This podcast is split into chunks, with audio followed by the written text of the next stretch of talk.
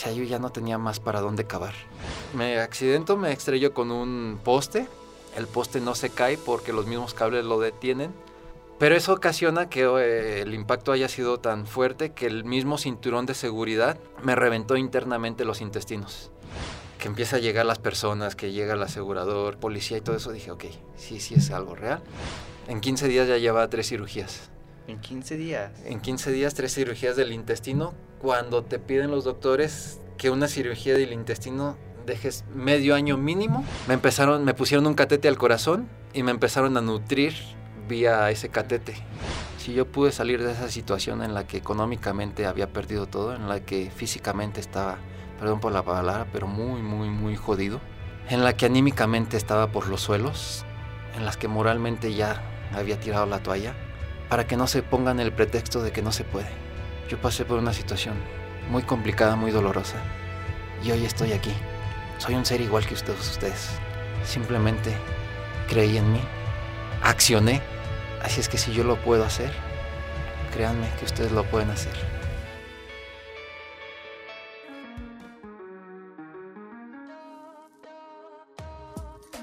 Bienvenidos, soy Francisco Emiliano y creo fielmente eres el resultado de lo que crees, sientes y escuchas, pero aún más importante con quién te rodeas.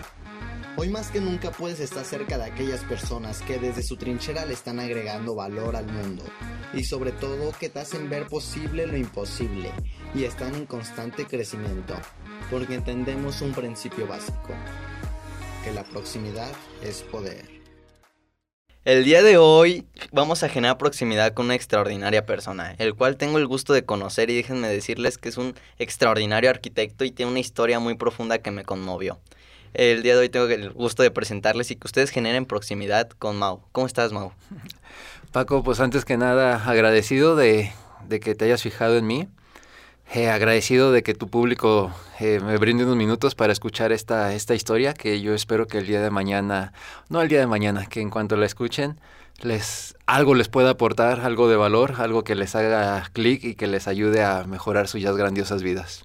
Totalmente, Mau. Y es que muchas veces, como te comentaba al principio, no es hasta que nos pasa. O sea, esto sí ha sido como, eh, como que sí lo he visto.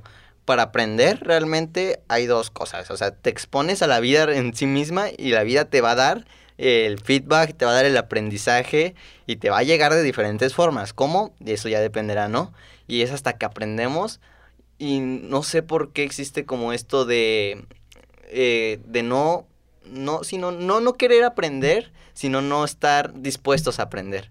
Porque si nos ponemos a pensar, eh, en YouTube, en Internet, está el todo contenido del mundo. O sea, literalmente ahí puedes encontrar idiomas, libros, o sea, puedes encontrar experiencias de todo. ¿Y por qué no lo hacemos? Simplemente porque muchas veces no estamos dispuestos a aprender y no es hasta que nos pasa una situación cañona en nuestra vida que dices, tengo que aprender de esto. Yo, por ejemplo, soy de las personas que dicen, no, no es necesario que me pase, puedo aprender de la experiencia de los demás para que tal vez si me pasa a mí, ya saber qué hacer y vivir mi propio proceso, ¿no? Totalmente de acuerdo. Hay un dicho que dice hay que escarmentar en cabeza ajena y lamentablemente muchas veces no lo llevamos a cabo. Yo por la experiencia de vida que tuve, es algo que les diría, que no se llegue al momento de que lo tengan que vivir en carne propia. Si lo pueden aprender, si lo pueden vivir de un tercero, que mejor. Y al final de cuentas, a esos a los que se les llama mentores, ¿no? Esos que te enseñan, que te llegan, que te, que te guían del punto A al punto B, para ahorrarte tiempo, para ahorrarte sufrimiento, para ahorrarte dinero.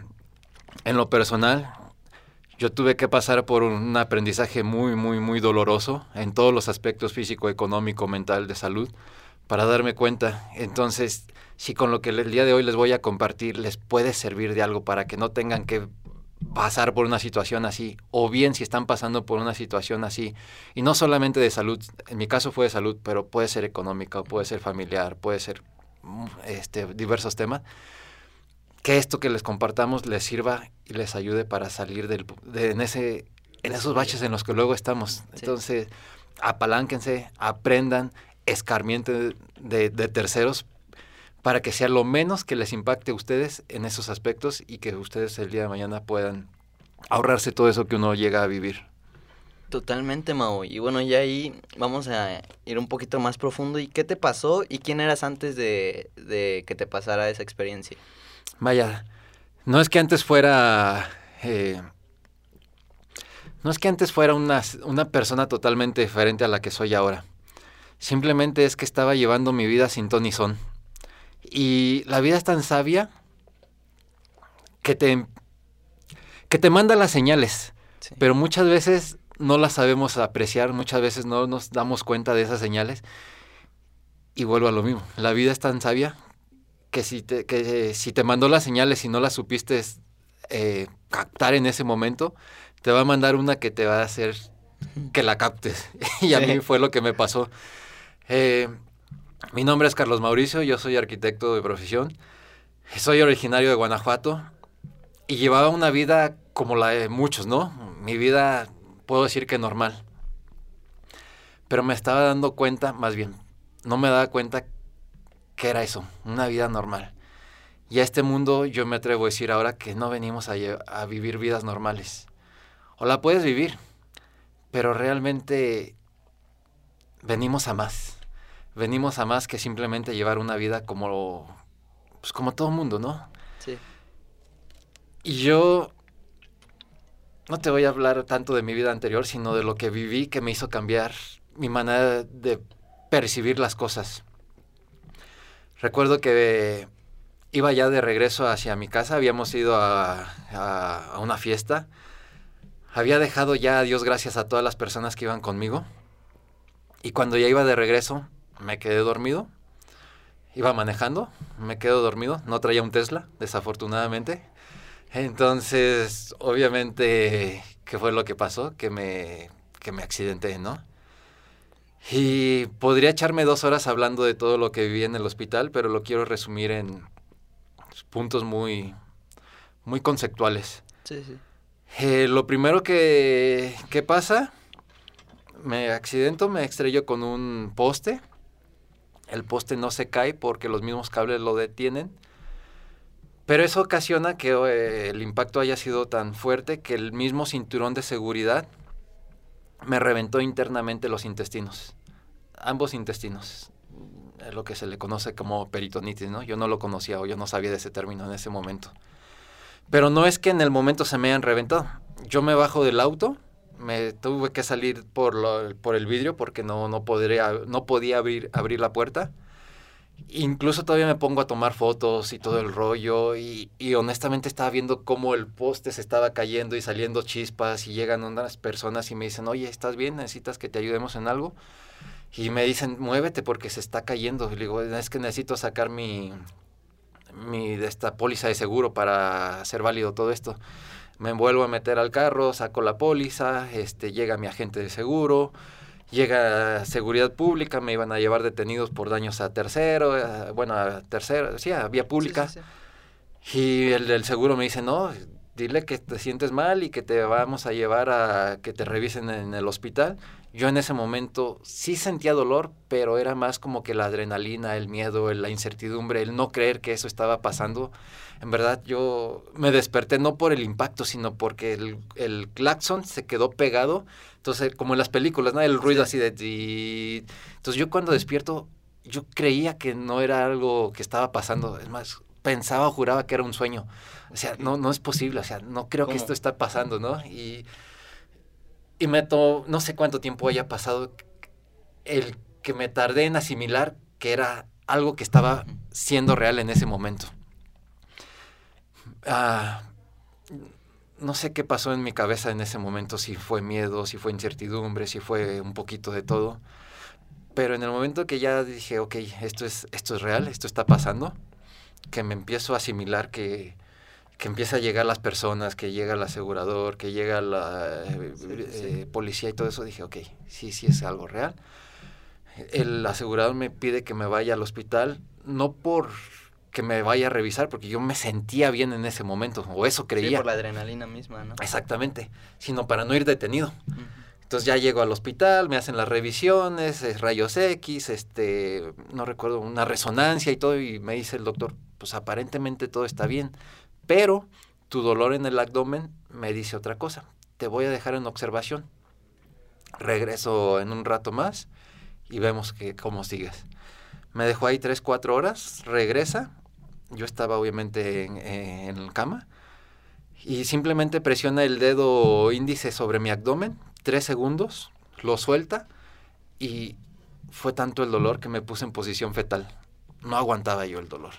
El doctor voltea con la enfermera y dice, vamos rápido, quirófano, ya, prepara rápidamente eh, quirófano. Entramos a, a cirugía a la media hora. A la media hora ya me estaban operando. Y bueno, despierto y de ahí se empieza todo lo que fue un, un camino muy difícil. Imagino. Muy difícil y de muchas enseñanzas que yo en ese momento no lo estaba apreciando. Primera enseñanza que yo la vi hasta tiempo después. Si yo no voy al hospital o si, si me llevan detenido Sí. y yo estoy ahí dentro del, del torito, de donde sea, y si les digo que traigo dolor, ¿qué es lo que hubiera pasado? No te han hecho, te hubieran dejado salir. No, me dan a lo mejor unas pastillas. Ahí está. Pero por dentro yo ya estaba reventado. Entonces yo ahí hubiese quedado. Sí. Y en ese momento no lo supe apreciar. No, no, me, no me di cuenta, no lo supe apreciar. No supe agradecer. Primera, el que no me haya... O sea, yo honestamente... No salí porque traía el cinturón. O sea, no salí proyectado porque traía el cinturón. Pero si yo me estiraba, yo tocaba con mi mano derecha el poste. El poste de luces. El carro lo centró. No perdí mis piernas, a Dios gracias, por cuestiones de centímetros. No salí proyectado, no me reventé la cabeza. Este, no fui detenido o no me llevaron detenido y ahí hubiese quedado. Ahí hubiese quedado. Entonces, en esas tres principales puntos no me no los ¿Y eso hace cuánto fue? eso fue 11 de diciembre del 2016. Dicen por ahí que las fechas que, no, que nunca se te olvidan son las que te provocan emociones. Y esa fue una fecha que me provocó muchas emociones. De miedo sobre todo. De miedo. Y bueno, me operan, salgo bien, en teoría, porque a los siete días me estaban operando otra vez. Y luego, una segunda, llegó una tercera cirugía. Primera, segunda y tercera cirugía, yo me sentía fuerte y, y decía, y me sentía cobijado porque tenía el respaldo del seguro del auto. Ok, ok. Entonces yo, fortaleza, en- y hago entre comillas porque habrá quienes nos estén escuchando, este, que de eso de nada me sirvió. Porque Jesús, Dios, Buda, a quien le quieras llamar, te empieza a enseñar lo que necesitas aprender. Yo en ese momento tenía que aprender muchas lecciones. La primera era la gratitud, que no lo supe ver. Por esas tres cuestiones que te dije, en ningún momento di gracias. Y se los comparto porque habemos muchos que estamos allá afuera que creemos que nos sentimos Juan Camané, pero la vida es tan sabia que te va enseñando y te va echando lo que vas necesitando aprender. Y si en ese momento no lo aprendes, te echa otro tronco para que veas que te hace falta aprender. Y si no lo sigues aprendiendo, te echa algo más hasta el momento que a mí me puso de rodillas en algún momento. Llegó una cuarta cirugía. Cuando salgo de esa cuarta cirugía, o más bien, antes de entrar a esa cuarta cirugía, yo tenía ya miedo. Porque me habían dicho que iba a ser relativamente fácil mi proceso. No fácil, perdón. Que iba a ser largo, pero que iba a salir de eso. Ok. Pero honestamente yo veía como cada vez se iba complicando más. En 15 días ya llevaba tres cirugías.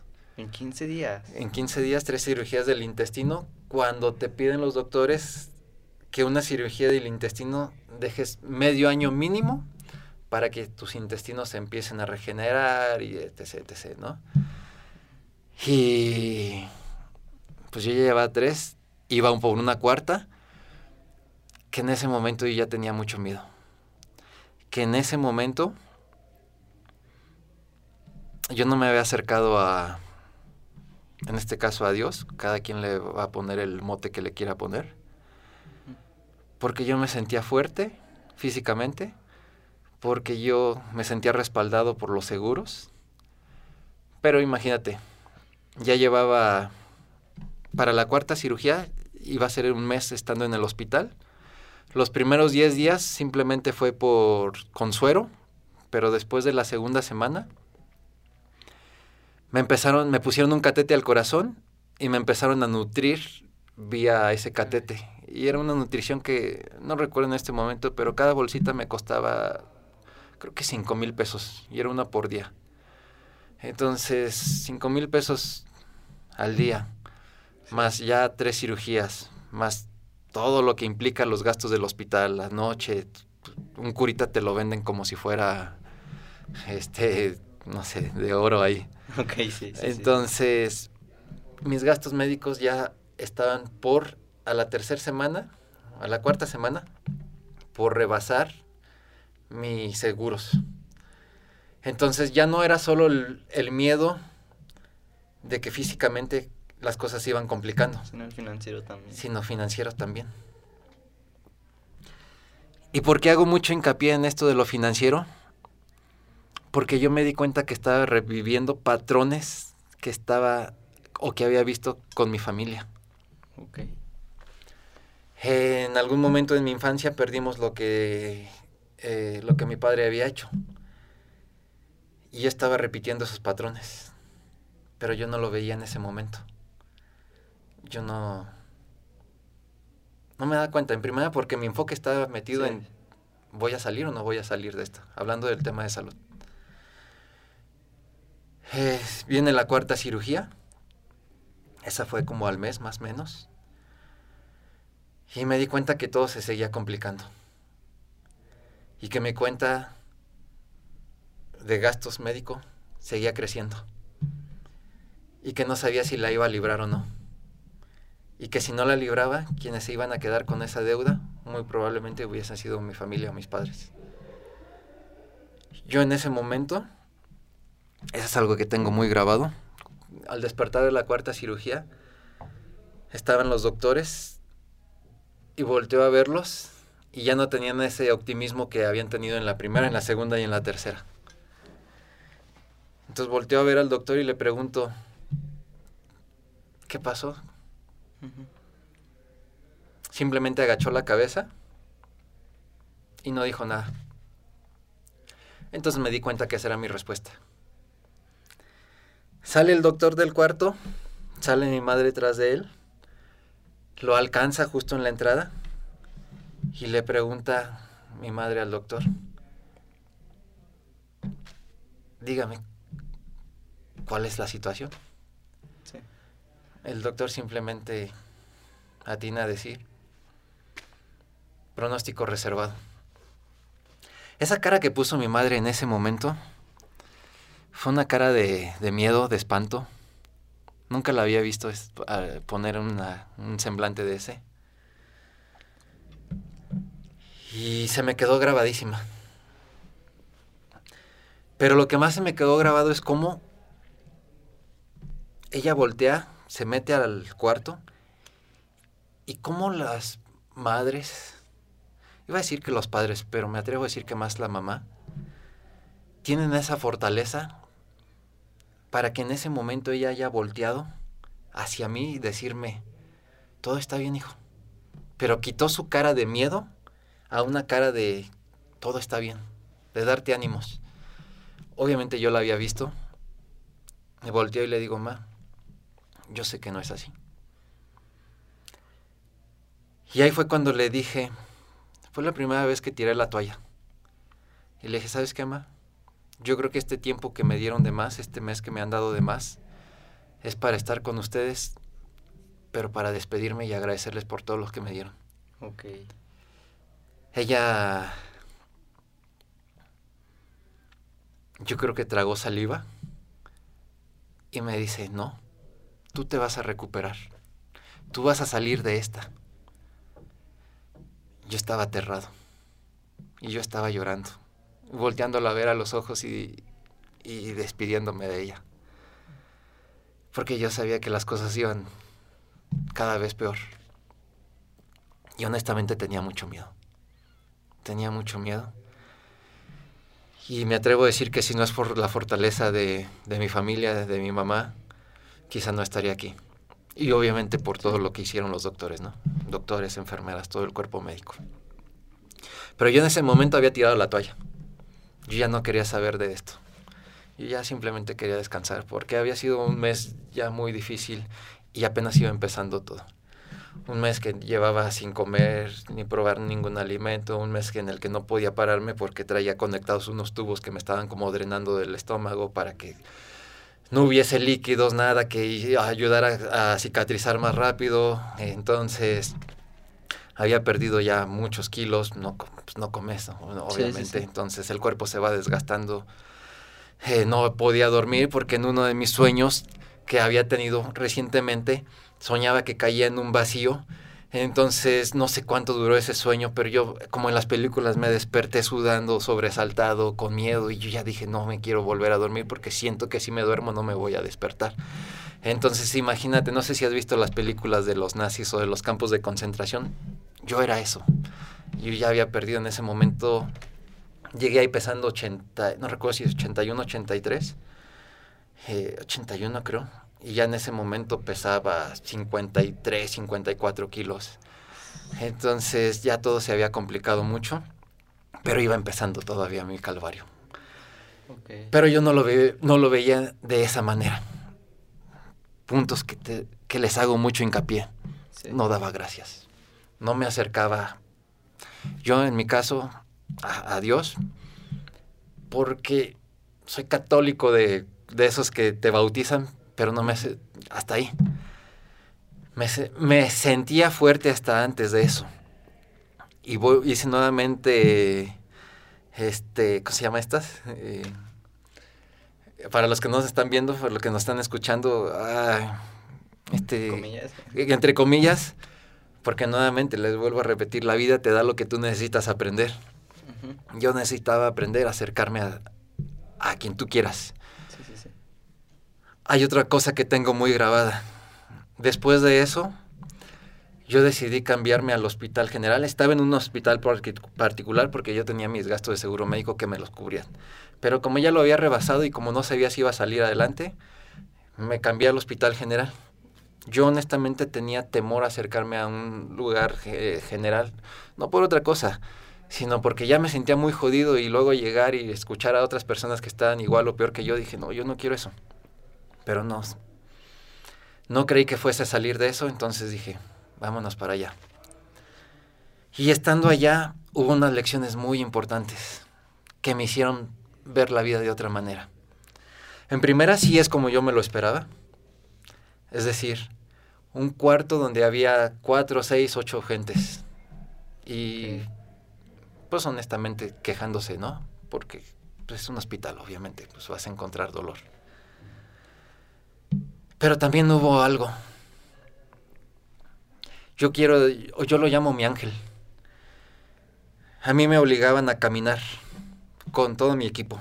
Mis sueros, mi equipo, mi nutrición, mi de este que te va marcando el electrocardiograma y yo traía un menjurje ahí de cosas.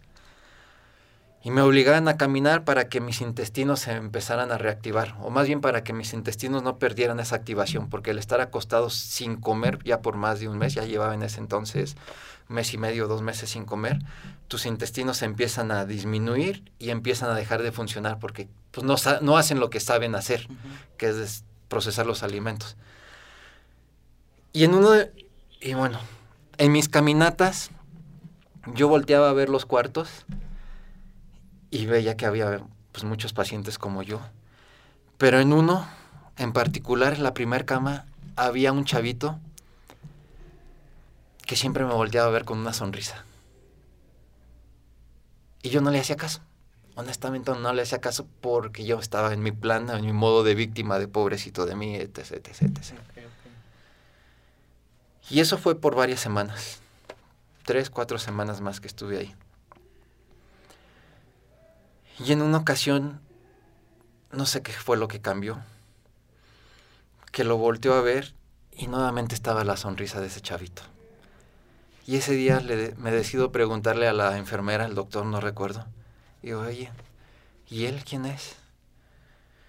Me dijo su nombre. Y le digo, ¿y qué tiene él? Me él simplemente ya está esperando el momento en que, en que tenga que trascender.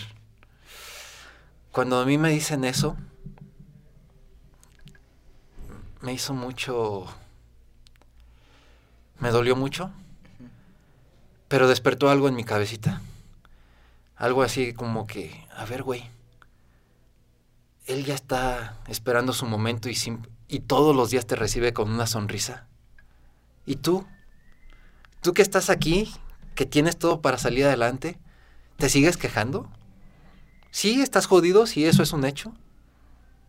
Pero, ¿qué estás haciendo para salir de donde estás? Cuando yo logré asimilar eso, no te voy a decir que fue de la noche a la mañana, ya llevaba dos meses, un poquito más. Pero cuando desperté esa conciencia dije, a ver, ¿qué estás haciendo tú para salir de donde estás? A pesar de que estaba físicamente limitado, tenía todo. Y al referirme a todo, me refiero a mi, a mi familia, a mis padres que estuvieron ahí siempre, a mis amigos. Mi cuerpo todavía daba para sí. Entonces dije, ya, güey, deja de quejarte, deja de hacerte la víctima pregúntate, ya no te preguntes más bien, ¿por qué estoy aquí, Señor pobrecito de mí? Si tú le das la vuelta a esa pregunta, ¿para qué estoy aquí? Ahí tienes las respuestas. Las respuestas llegan cuando te haces las preguntas adecuadas, las preguntas correctas. Y yo por mucho tiempo me había estado haciendo las preguntas incorrectas, porque estaba en el modo de víctima. Pero este ángel este ángel me enseñó que aún a pesar de las circunstancias más difíciles, siempre hay una manera para salir adelante. Y este chavito, con su sonrisa, a sabiendas de que ya era cuestión de tiempo, fue un ángel que a mí me hizo ver que yo tenía todo para salir adelante. Y cuando el alumno está preparado, llega el maestro. Ahí fue cuando empecé a darme cuenta y cuando se empezaron a acercar las personas que me tenían que enseñar lo que yo tenía que aprender para salir de ahí. ¿Por qué? Porque yo ya estaba dispuesto a recibir lo que tenía que aprender. Exacto. Y todo el tiempo anterior estuve maldiciendo, quejándome, llorándome, porque todavía no estaba listo. Entonces, ahí fue mi cambio de mentalidad, de apreciación y de conciencia. Yo creo que eso fue lo básico en ese momento. Y sí, bueno, y lo que dices es muy cierto. Muchas veces no valoramos cuando estamos sanos, cuando tenemos la posibilidad y no es hasta que tenemos una situación o volteamos a ver a alguien más y dices, o sea, yo también muchas veces valoro eso. Yo todos los días me levanto y digo, gracias por este día. Y no valoramos la vida. Vamos eh, a veces en como si fuéramos a vivir 100 años y como tú en un mes tu vida pasó de estar bien a caer en un, en un fondo para que tú aprendieras y transformó, me imagino, tu realidad. Totalmente. La mayoría caemos en la rutina. Te levantas, te aseas, vas al trabajo, comes, regresas al trabajo, regresas a tu casa en la noche, hablas con tu familia, ves tele y así se te va la vida. Así se te va de lunes a viernes, fines de semana quizá hagas algo diferente, pero al final de cuentas es lo mismo.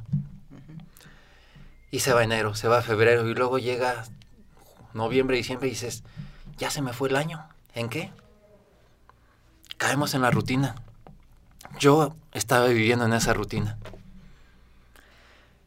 Y a mí me mandaron esa señal, que no la vi, porque te aseguro que me los mandaron de manera más, más decente y no la y no me no las no, no tenía los ojos o, tenía esas vendas que no me dejaban ver lo que lo que estaba dejando pasar. ¿Qué es lo que estaba dejando pasar? La vida. Estaba dejando de vivir. Y cuando me mandan esto, para mí fue algo así que te vuelvo a repetir. Escarmiento de una cabeza ajena, chicos no tengan que pasar por una situación como esta para darse cuenta de lo grandioso que es la vida. A mí me costó todavía otro mes después estando ahí en el hospital, otro mes en el que se complicaron las cosas, pero mi mentalidad ya era diferente. La mentalidad. Mi mentalidad ya era diferente. Todos los días, todos los días después de que yo me di cuenta de esto, y eso es algo que se los comparto, finalmente soy arquitecto, entonces empecé a dibujar mi salida del hospital y ahí tengo una libreta donde dibujaba mi salida del hospital, donde eh, escribía lo que le llamamos mis líneas. ¿Qué son las líneas? Simplemente es escribir en tiempo presente, en primera persona y en afirmativo, qué es lo que quieres. Y yo en ese momento escribía, yo, Carlos Mauricio, estoy sano, tengo un cuerpo fuerte, tengo un, un cuerpo sano y, ay, no recuerdo exactamente qué era, con qué remataba. Pero esas eran mis líneas y tengo hojas y hojas y hojas donde escribí eso todos los días, todos los días. Pero algo muy importante, pónganle emociones a eso que están viviendo. Porque no basta con escribirlo. El cuerpo, tus vibras atraen lo que estás vibrando, literalmente. Sí.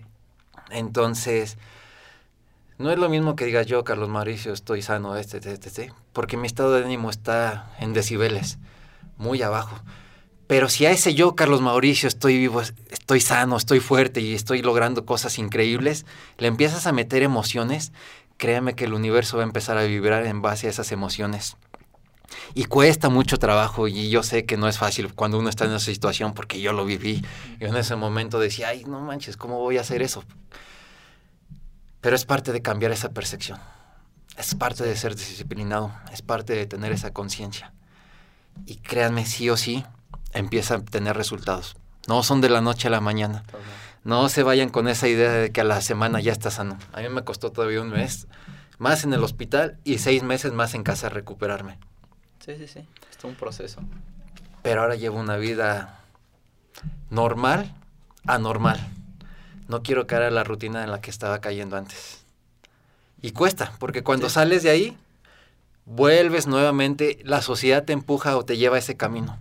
Entonces lo más difícil es darte cuenta que no quieres caer en eso. Ya lo haces conscientemente. Exactamente. O sea, ya no es como me pasó y digamos, a mí sé que cuando me da miedo algo es por el porque es, es por el camino correcto. Sé que por ahí es, sé que si no me diera miedo mis metas, pues entonces realmente no estarían tan grandes como a lo que quiero llegar. Y en, en la rutina, por ejemplo, hoy que iba en la bici, un ejemplo súper simple, iba en la bici y había dos caminos. Un camino que yo recorría para ir a la escuela, pero es de terracería, de piedra. O sea, estaba, está bien, pero no, no quería ir por ahí. Y siempre me iba por la carretera, por el pavimento. Y hoy que iba dije, ¿por qué no te vas por acá? Y, y ya una vez pasándolo, dije, porque no es cómodo. No, no, no. Y me regresé y me pasé por ahí. Y cuando entré, te juro, literal había un charco de lodo. Yo dije, no, ¿para qué me vine? Pero pasando ese charco, estaba literalmente todo lleno de naturaleza. Paz, pajaritos, o sea, que no había visto antes porque literalmente por miedo, ¿no? Y caí en, eh, es lo que a mí me gusta, hacer cosas incómodas, porque es- te sacan de tu zona de confort. Y hacer cosas incómodas implican, pues literalmente todos los días puedes hacer algo incómodo que no vaya contigo, con tu rutina. Y, y me imagino que estar en un hospital no es nada cómodo. Aprendes a acomodarte dentro de la incomodidad. Porque no tienes de otra. Pero si algo aprendí es que lo mejor de la vida siempre está cuesta arriba. Siempre está cuesta arriba. Y por lo mismo de que está cuesta arriba, pues no queremos agarrar ese camino. Nos vamos por el camino recto. Simple. Entonces, a mí me costó mucho trabajo aprender esto, mucho dolor, mucho sacrificio, mucho dinero. Y se los comparto porque cada quien está viviendo algún problema. Y como se los mencioné hace rato, en mi caso fue de salud, pero a lo mejor la persona que nos está escuchando puede ser familiar, Sí. puede ser económico, puede ser laboral. Todos tenemos algún problema y está bien.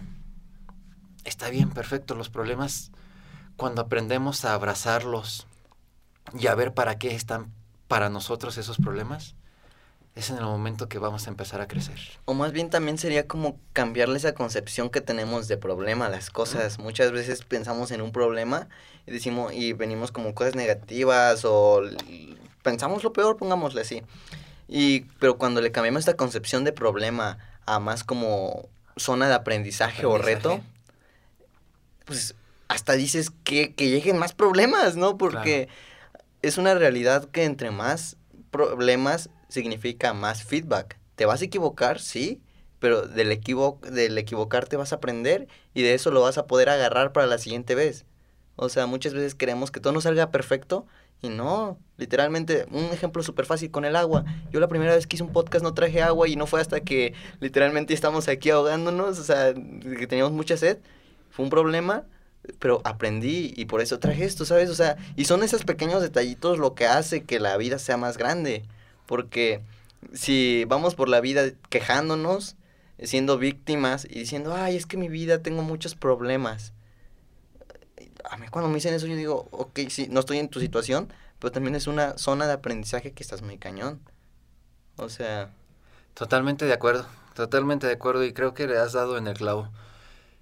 Normalmente, y me llevo ahorita ese gran aprendizaje, a los problemas les ponemos ese mote, pero realmente son aprendizajes.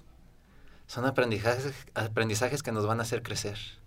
Entonces lo has dicho de una manera que mejor no se puede decir. Y les comparto otra cosa, otro aprendizaje muy, muy fuerte que tuve ahí en el, en el hospital. Eh, ah, tuve la fortuna de que siempre estuve rodeado de, de gente, amigos, familiares, siempre, siempre hubo, a Dios gracias, gente ahí conmigo. Y en alguna ocasión yo estando en el, en el cuarto, honestamente no sé qué, qué, semblante te haya tenido, qué cara haya tenido, porque entra la enfermera, está Annie, y le pide a todos que se salgan, porque me iba a hacer eh, curación, les dijo. Yo sabía que en ese momento no me tocaba, no me tocaba curación. Entonces me llamó la atención, no dije nada, esperé a que saliera y le pregunté, oye Annie, ¿por qué? Y me dice, y, se, y lo tengo perfectamente grabado. Voltea a verme y me dice, Mau, tú ya no puedes, Mau era después de la cuarta cirugía. Ok. Tú ya no puedes, Mau. Cuando me dice eso, me quedo así como que, ¿de qué me hablas? Me dice, entrégate al Señor. Yo lo percibí así como que me estás diciendo que ya cuelgue los tenis. Ah. Y, me, y me vuelve a decir, Mau, entrégate al Señor. Honestamente, cuando me dice, cuando me dijo eso, no sabía a qué se refería pero me dio miedo. Y le dije, más bien yo creo que no le dije nada, simplemente fue mi cara de, ¿de qué me hablas? Y volteé y nuevamente me dice, Mau, pon todo lo que estás cargando en manos del Señor o en hombros del Señor. Y ya, fue todo lo que me dijo. Ella se sale. Esa noche mi gran aprendizaje fue ese. Darme cuenta que como seres humanos tenemos muchas limitaciones, muchas limitantes, y que solo no podemos, que necesitamos de otros para salir adelante. Y esa noche, yo no les quiero decir que, que regresé al catolicismo, ni mucho menos. Fue algo más allá, ¿no? simplemente fue darme cuenta que yo tenía que poner todo lo que yo estaba cargando en ese momento en manos de alguien más. Y hablé yo en mis propios términos, en mis propias palabras, con el universo y les dije, ok, ya estoy cansado. Ya estoy cansado de estar cargando todo esto. Si en ti está el ayudarme, lo pongo en tus manos. Si no es así, lo único que te pido es que esto se acabe de la manera más rápida y menos dolorosa no para mí, para mis padres. Mm. Y ya, se lo dejé todo en manos de él. ¿Y qué crees? Al día siguiente fue como si me hubiese quitado un peso encima de mí, así una gran carga que yo traía. Y fue donde todo nuevamente empezó a cambiar para bien. Entonces, eso es otro aprendizaje. No solo fue mi ángel que me daba una sonrisa día a día y que me hizo darme cuenta de que mis problemas eran algo que podía afrontar, sino que cuando uno, todos los problemas que traemos, porque todos, todos, todos traemos grandes problemas encima, nos los quitamos de encima y se los ponemos a alguien más. No por esto digo que deje de actuar. Porque finalmente si el hecho de que yo echo mis problemas a otro lado y no hago nada por resolverlos, los problemas ahí van a seguir Simplemente me estoy haciendo la vista gorda. Pero si esa carga la comparto con quien tú quieras llamarle o como le quieras llamar y actúo, vas por el camino, pero mucho más ligero. Y eso te hace avanzar más rápido. A mí me Y me hizo cambiar o me hizo avanzar un poquito más rápido que como lo estaba haciendo. Sí, exacto. Cuando somos humildes, que muchas veces el ser humano es así, de que es tan ego que piensa que no hay nada más grande que él, pero cuando realmente somos humildes y volteamos y eh, sentimos, nos entregamos a algo más grande que nosotros. A eso me refiero. Totalmente. Totalmente de acuerdo. Y mi tercer punto, con el que me gustaría, eh, no quiero decir que cerrar, pero sí compartir, fue darme cuenta de la importancia de generar ingresos pasivos. Y lo explico de manera muy brevemente porque a lo mejor habrá quien diga, ¿qué es eso? Yo me di cuenta que estando yo en el hospital, no tenía esos ingresos pasivos. Ingresos pasivos son aquellos que te llegan a tus bolsillos sin que tú tengas que estar trabajando. ¿A qué voy para esto? Yo, y me atrevo a decir que muchos, cambiamos o estamos cambiando nuestro tiempo, que es lo más valioso y es lo único que no es renovable, por dinero. Es decir, estás cambiando tu vida por un sueldo. Y hasta ese momento mi vida era así. Yo estaba cambiando mi vida, mis días, por percibir un ingreso semanal, quincenal, mensual. Cada quien sabe cómo lo recibe. Y en el momento que yo estuve en el hospital, ¿qué crees que pasó? Si no pudiste generar. No pude generar.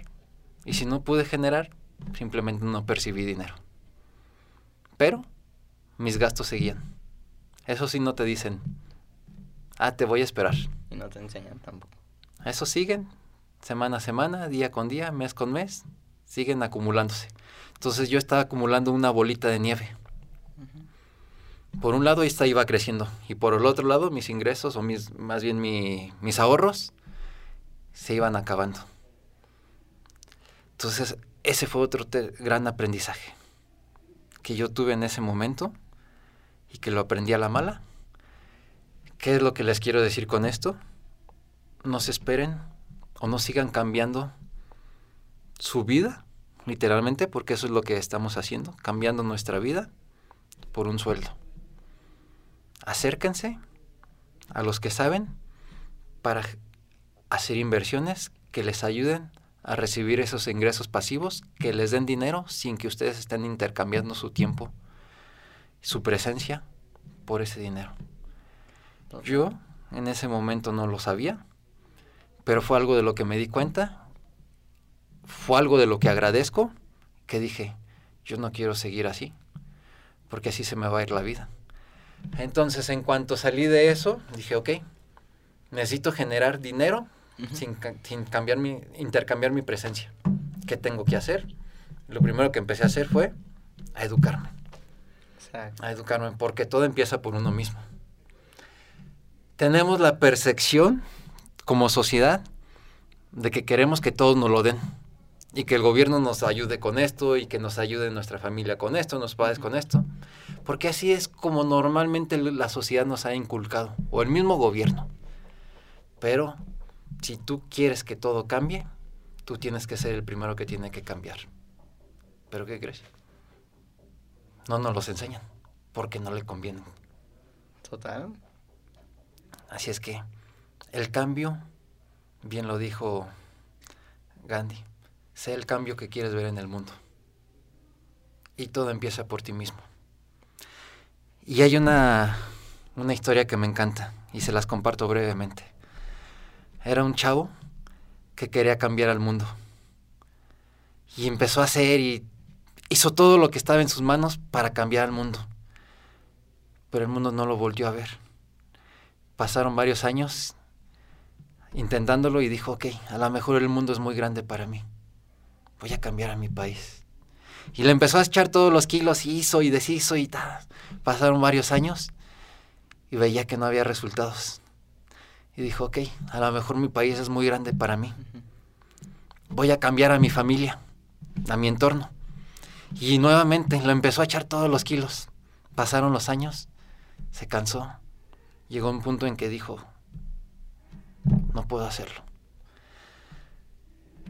Y estando ya en su lecho, en su lecho de muerte, empezó a reflexionar y a darse cuenta que si en lugar de haber querido cambiar al mundo, al país, a su familia, si en lugar de haber hecho eso, cambiaba él, él primero, él con su ejemplo, iba a hacer o a dar pauta para que su familia empezara a cambiar. Con su ejemplo. Y cambiando su familia, iba a ayudar a que las personas que están a su alrededor cambiaran. Y las personas que están a su alrededor iban a hacer que cambiara el día de mañana el país. Y así el mundo. Pero todo empieza por uno mismo. Y cometemos el error de querer cambiar a los de afuera y a los de arriba. Y no cambiar. buscar cosas también exteriores, ¿no? Exactamente. Eso yo lo comparto mucho porque yo digo, si tú creces, todo a tu alrededor crece. Es inevitable si tú creces realmente que todo lo de tu alrededor crezca. Muchas veces pasamos buscando cosas exteriores, dinero, fama, fortuna, todo esto, sin darnos cuenta que cuando lo, lo buscamos, no buscar, sino reconocer en nosotros mismos, creciendo, experiencias, o sea, literal todo, pues vemos de diferente manera el mundo. Y así ya puedes cambiar. Y, y, esta frase es muy cierta, la de mi realidad externa es un reflejo de mi realidad interna. ¿Cuántas veces no vas por allá y ves, digamos, a personas que son realmente, que tienen mucho, pero se sienten vacíos? Claro. Y su mundo es tan pequeño y dices, ¿por qué será esto? Y, y, también al revés, ¿no? Puedes ver gente que tal vez no le está pasando tan bien, pero ve el mundo, un mundo lleno de oportunidades, de posibilidades, de abundancia. E, es que es, así es. En el mundo hay abundancia y volteas a ver para donde sea y te vas a dar cuenta que hay abundancia. Hay abundancia de autos, hay abundancia de árboles, hay abundancia de seres vivos, de humanos. hay abundancia, pero a veces vamos nosotros cerrados o muy enfocados en que no la hay. Y si nos enfocamos en que no la hay, ¿qué crees? No la vas a encontrar. Pero si te enfocas en lo que hay, también lo vas a encontrar. Tanto si crees como que puedes hacerlo como si crees que no puedes hacerlo, en ambos casos, en ambos casos tienes razón. Tú decides en qué te quieres enfocar, en que lo puedes hacer o en que no lo puedes hacer. Pero créeme, créeme, créeme que en ambos casos vas a tener razón. La cosa está en ti.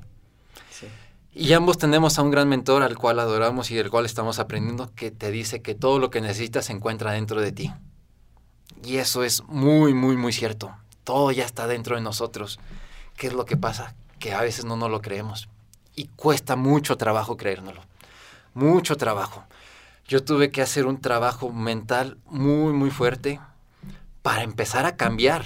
No te voy a decir que ya tengo los resultados que quiero porque los resultados, cuando tú los alcanzas, vas a buscar otras cosas y otra cosa. Para mí el secreto del éxito está eso. No estancarte en lo que tienes, sino que cuando ya conseguiste eso, ¿qué sigue? ¿Qué sigue? ¿Qué sigue? ¿Qué sigue? Y esa es la manera en cómo uno va progresando. Y disfrutar el proceso. Y disfrutar el proceso es muy cierto. Eso es totalmente cierto. Pero muchas veces no lo percibimos de esa manera. Y para mí me atrevo a decir que lo más difícil, lo que más trabajo me costó a mí, fue creer en mí mismo. Y hay muchas veces que me cacho en el aspecto de que y regreso a esos pensamientos de limitantes que uno tiene. ¿Cuál es la gran ventaja? Algo yo que agradezco de todo mi proceso en el hospital es esa conciencia. Porque ahora me doy cuenta. Te cachas. Exactamente, me cacho cuando estoy cayendo a esos patrones que traía anteriormente. Y está bien, está bien, es parte de. La gran ventaja es que ahora ya soy consciente de eso y digo, ok, esto no es lo que quiero sé qué es lo que quiero. hacer con eso. Sé qué es lo que quiero, exacto. Tú decides, ok, gracias, me doy cuenta, lo dejo de lado. Esto yo no es lo que quiero. Yo quiero esto. Totalmente, Mao. Y neta, esta historia que nos acabas de compartir le puede abrir la mente, la conciencia, lo que tú quieras ver a los demás. Porque, como dijiste, ¿no? O sea, no es hasta que literalmente pasamos por una situación así que la vida misma nos manda para aprender. Y antes de terminar, te quería preguntar a ti, ¿Cuál ha sido el mejor consejo que te han dado y el peor. El el mejor consejo que me han dado es este que... de creer en ti. Y créeme que todo se resume en eso. Vamos por la vida sin darnos cuenta el potencial que tenemos como seres humanos, como personas. Y vamos por la vida sin darnos cuenta que todos a nuestro alrededor nos están viendo. Y tú decides si quieres ser ese ejemplo para los demás, un ejemplo para bien o un ejemplo para mal. Pero todos, todos, todos te están viendo. Absolutamente. Y ahora con las redes sociales es mucho más. Sí. Y si de algo estoy seguro, es que en verdad venimos a crear un legado. Venimos a impactar. Venimos a hacer conciencia. Venimos a hacerles ver a las personas que podemos hacerlo. Sí, ser ese prueba. Ser esa prueba, ser ese ser, esa muestra viviente de que se puede tener esa vida que tanto anhelas. ¿Va a ser difícil? Es posible. Pero de que puedes lograrlo, No puedes lograr. Si crees tú, tú Emiliano, lo que estás haciendo aquí, todo empezó porque estás creyendo en ti mismo. Y quizá en algún momento no creías en ti. Y a lo mejor hubo alguien que creyó en ti. Sí. Y se vale. Sí, sí, sí, es parte del proceso. Es parte de, porque muchas veces la gente ven en nosotros lo que nosotros no vemos de, nos- de nosotros mismos. Y qué padre que tengas esas personas a tu alrededor que te hagan ver el ser maravilloso que eres. Todas las personas que nos están escuchando son seres increíbles. Y a veces no nos damos cuenta de eso. Y qué bueno que tengamos, o qué mejor que haya alguien que nos haga verlo. Sí. Así es que para mí el primer consejo y el consejo más valioso es creer en uno mismo. Y si uno a veces no cree en sí mismo, acercarse a las personas que te van a ayudar a darte cuenta de ese ser maravilloso que eres. Y créeme que todos a tu alrededor, a todos a su alrededor tienen a esos seres a esos seres especiales que te van a ayudar a darte cuenta del gran ser que eres. Total. ¿Y cuál era la otra pregunta? ¿Y el peor consejo que te han dado? El peor consejo que me han dado, no lo hagas. Quedarte cómodo. Muchas veces hemos tenido unas ideas, las compartimos y te dicen, ah, eso no va a funcionar. Y se los creemos. Te les compramos. Y se los compramos. Y ya, te quedaste así. ¿Y sabes qué es lo peor? Que años después te quedas con, ¿y si lo hubiera hecho?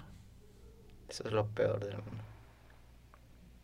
Dicen que los cementerios es donde están los seres más ricos, o sea, donde hay más riqueza.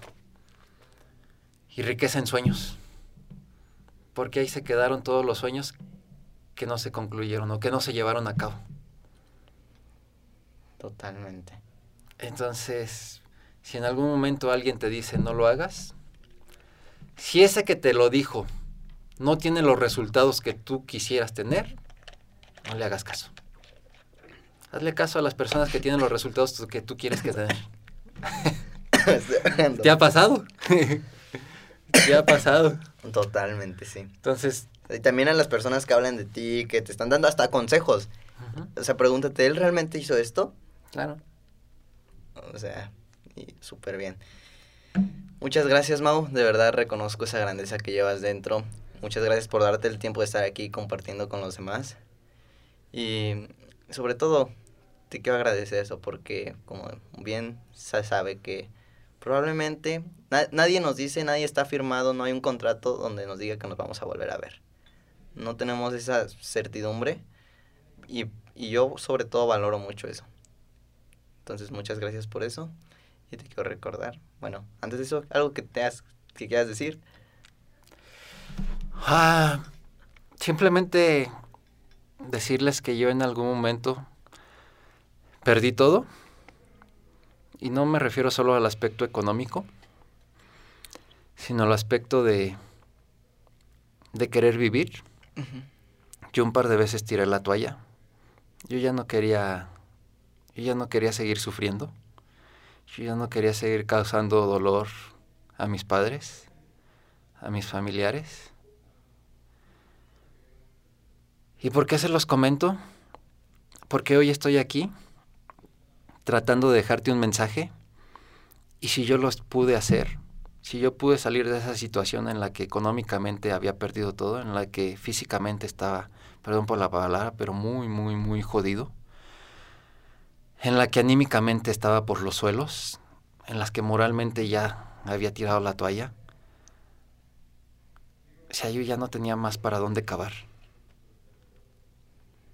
Y esto te los comento, se los comento, para que no se pongan el pretexto de que no se puede. Yo pasé por una situación muy complicada, muy dolorosa, y hoy estoy aquí. Y no es que sea ni el superhumano, ni que tenga poderes, ni... Soy un ser igual que ustedes. ustedes. Simplemente creí en mí, accioné.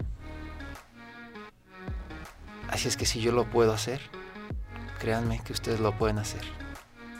Crean en ustedes, acérquense a las personas correctas, rodeense de esas personas, háganle caso a las personas que tienen los resultados y pongan acción. Y créanme, créanme, créanme, que haciendo esto no va a ser de la noche a la mañana, pero van a poder llegar a donde quieran llegar. Se los firmo. Accionen chicos, crean y a darle. Confíen ustedes. Y recordemos todos que proximidad es poder. Totalmente. Muchas gracias.